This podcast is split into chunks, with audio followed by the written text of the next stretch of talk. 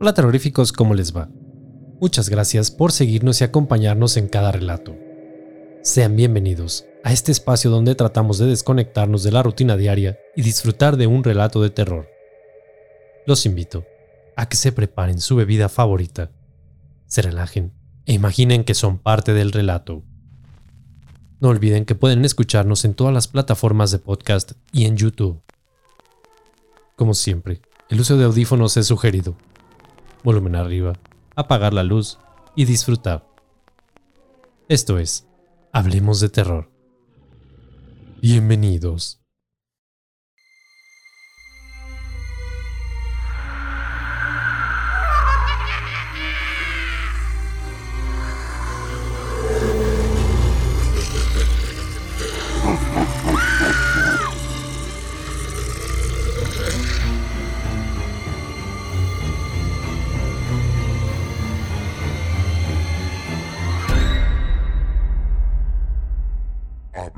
De terror.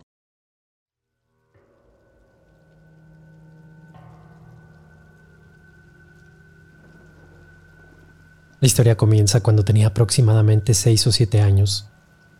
Siempre fue un niño muy apegado a la religión.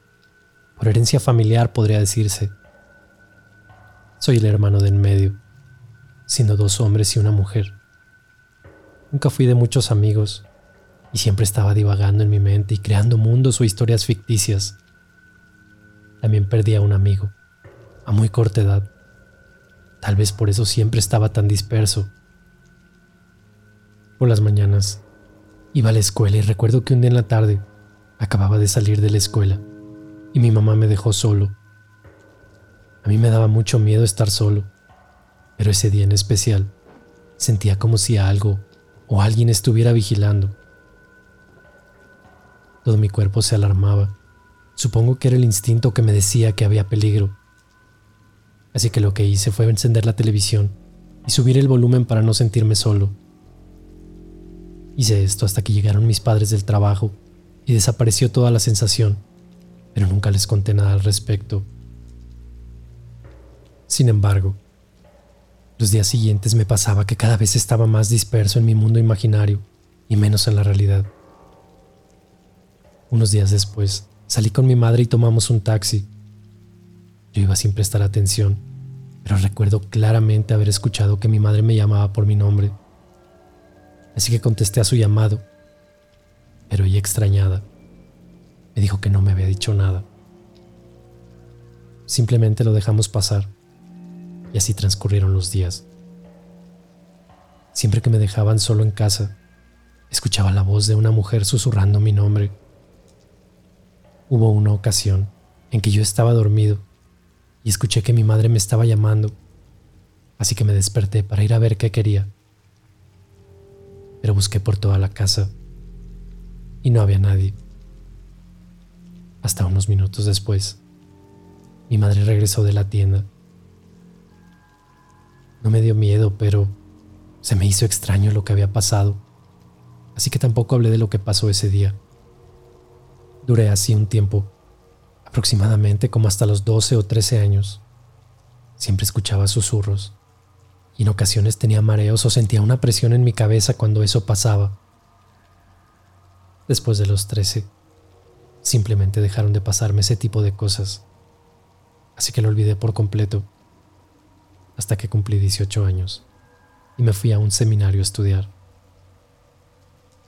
En el seminario viví muchas experiencias aunque realmente no sé si llamarlas paranormales.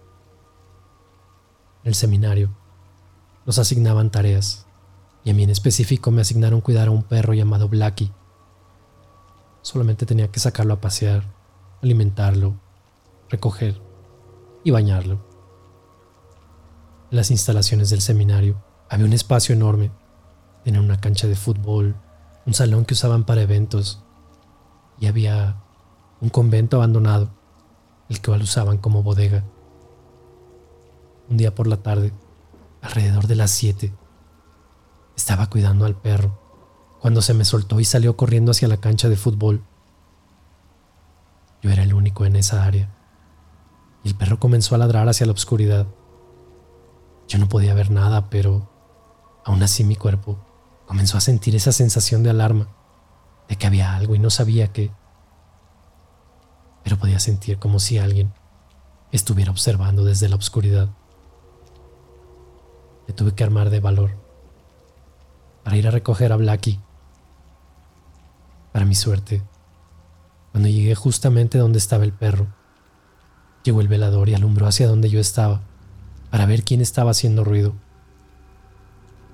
Después de eso el perro se calmó y pude llevármelo conmigo. El velador me preguntó qué había sucedido, pero no quise decir nada al respecto. Aunque, antes de que yo dijera algo, él me comentó que ahí ocurrían cosas, cosas extrañas, pero que no podía contarle a nadie porque luego tal vez me juzgarían de loco. Así que no se dijo más. Días después, nos mandaron a un par de compañeros y a mí. Así es, al convento abandonado. Iba a haber un evento y se necesitaban de mesas y sillas, las cuales estaban almacenadas ahí. Así que fuimos. Y al entrar a todos nos invadió esa sensación de escalofrío, pero simplemente lo dejamos pasar. Pasamos por los cuartos abandonados. Se sentía frío y había un olor viejo, a humedad. También pasamos por las regaderas, un espacio grande con azulejos y bastante oscuro. Y así llegamos hasta donde estaban las mesas y las sillas, y fuimos con las cosas de regreso. Al dejar las cosas resultó que hacían falta más sillas, así que nos mandaron de vuelta a mí y a otro compañero pasó lo mismo. Fuimos por ellas, pero al ir saliendo del convento, comenzamos a escuchar como si alguien hubiera abierto una regadera. Se nos hizo muy extraño, así que rodeamos el edificio para averiguar de dónde venía el sonido. No había duda. Venía de adentro del convento. Cuando nos dimos cuenta de aquello, tomamos las sillas y salimos corriendo del lugar. No quisimos volver a ese lugar después de lo sucedido. Días después, tuve la oportunidad de hablar con el velador y me contó que por las noches le tocaba pasear a Blackie. Y al parecer no era la primera vez que el perro se ponía así de tenso y a ladrar como si estuviera tratando de protegerse de algo.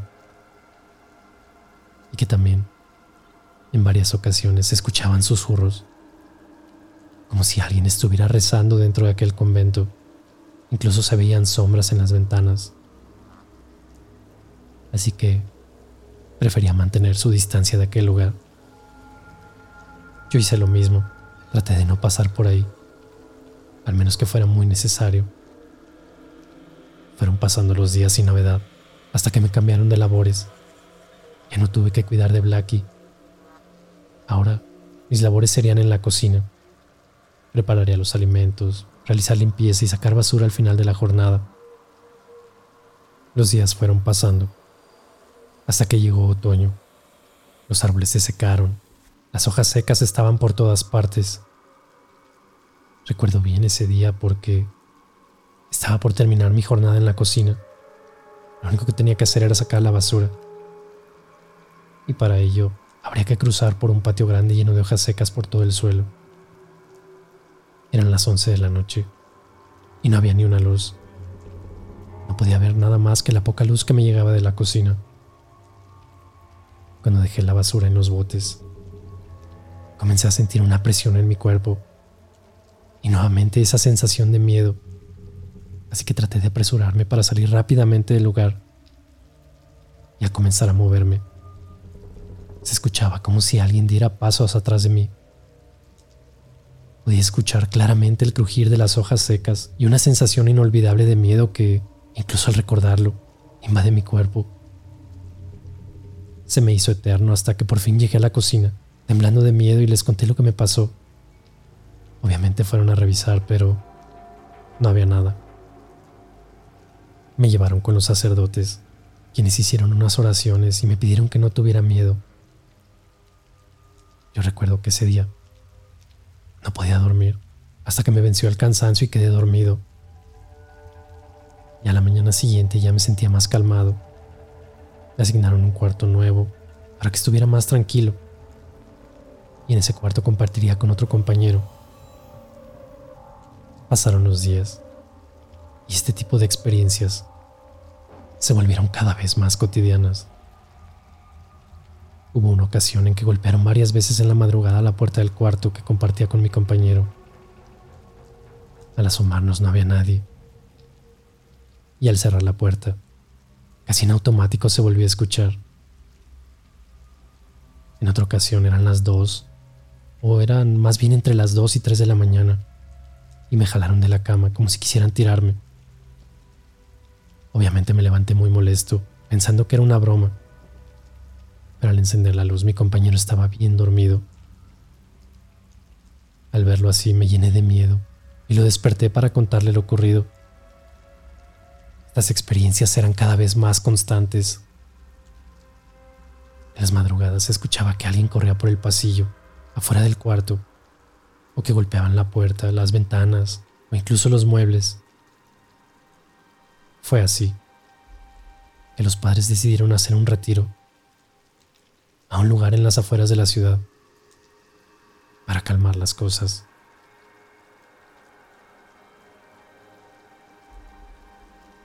Me llamo Perla. Soy de Monterrey. Y lo que te contaré son algunas de las cosas que recuerdo de cuando yo tenía de 15 a 17 años aproximadamente. En una ocasión, Sonó mi alarma para ir a la escuela. Iba en la preparatoria, así que me levanté, me arreglé y salí. Pero al llegar a la avenida me di cuenta de que casi no había carros ni gente. Me pareció muy raro y muy extraño. Inclusive me dio miedo, así que mejor me regresé a casa. Fue cuando me di cuenta que eran las 3 de la mañana. Me acosté así vestida, pero en un rato me comencé a sentir mal, con vómito y diarrea así que no fui a clases. Esa mañana, estando acostada, recuerdo que se escuchaban como unos pies descalzos caminando de la entrada de la casa a la puerta del cuarto.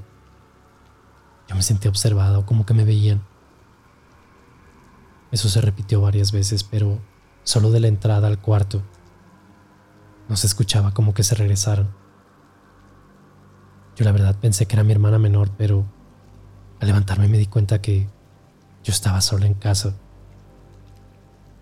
También en otra ocasión, cuando llegué de la prepa, era como la una de la tarde. No quería ir a mi servicio social. Así que pensé en acostarme en el cuarto de mis padres y hacerme la dormida. Así si me veía mi madre no me despertaría. Me acosté boca abajo para que no viera que estaba despierta. Yo no suelo dormir en el día, y mucho menos boca abajo pero realmente me quedé dormida. Más tarde me despertaron con una nalgada muy fuerte. Sentí mucho ardor y dolor, así que me levanté de un salto de la cama, volteando para todos lados. Cuando no había nadie, pensé que era mi hermana que tenía una pelota con la que jugaba. Ella tenía como nueve años aproximadamente.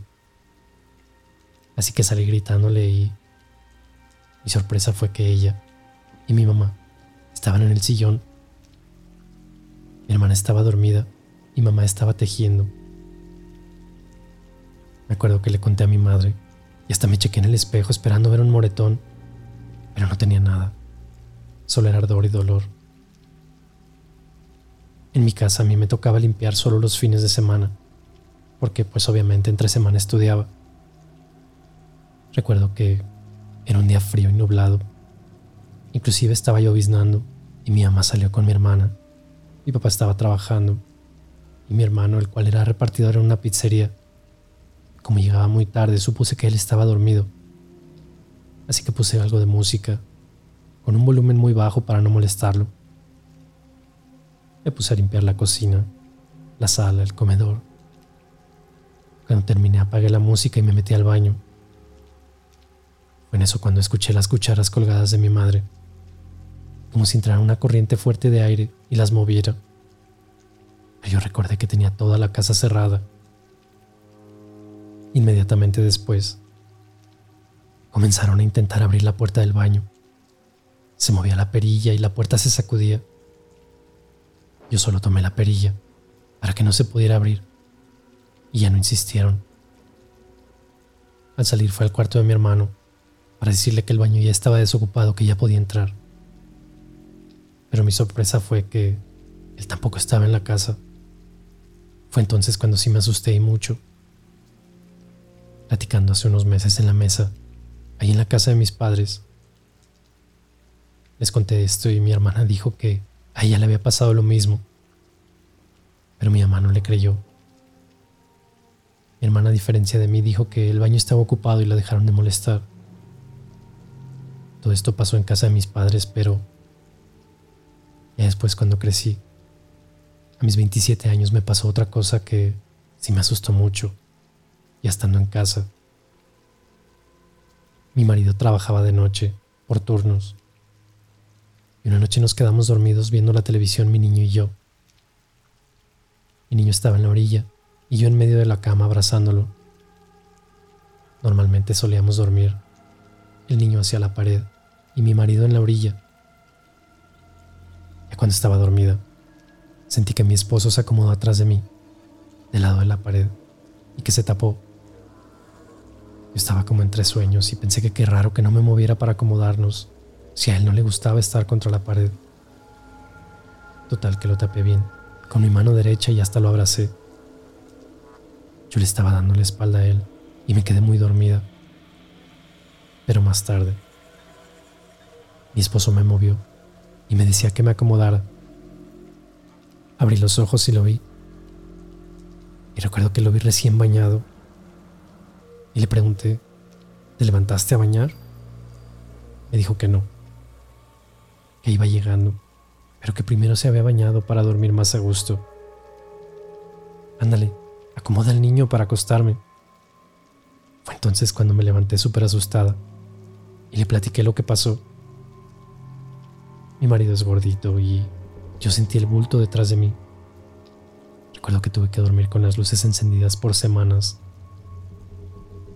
Una Navidad o un año nuevo, no recuerdo bien. Estaba en casa de mi madre ya era tarde y todos nos fuimos a dormir. Todos nos quedamos ahí. Mi hermano con su familia y yo con la mía. Los últimos en acostarse fueron mi hermano y mi esposo, porque se estaban tomando unas copas y estaban platicando. Pero ya cuando mi esposo se acostó, él me dijo que tenía muchas ganas de ir al baño.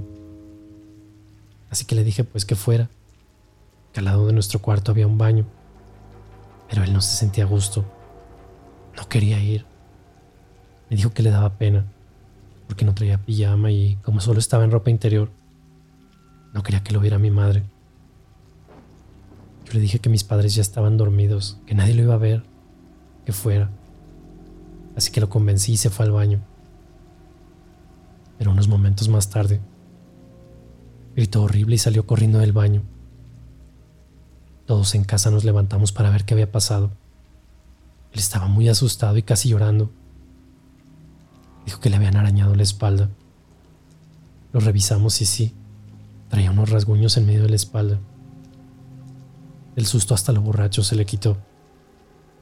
Ahora nos reímos mucho de eso ya que él no quería que mi mamá lo fuera a ver en ropa interior.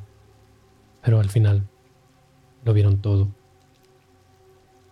Mi hermano decía que en su cuarto se le aparecían cosas malas, monstruos, diferentes tipos de animales y que no podía dormir del miedo.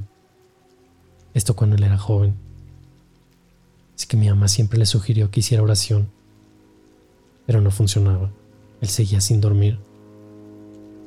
Después le dijo a mi madre que mejor leyera la Biblia, el Salmo 91, que lo hiciera antes de dormir y que se cubriera con la sangre de Cristo.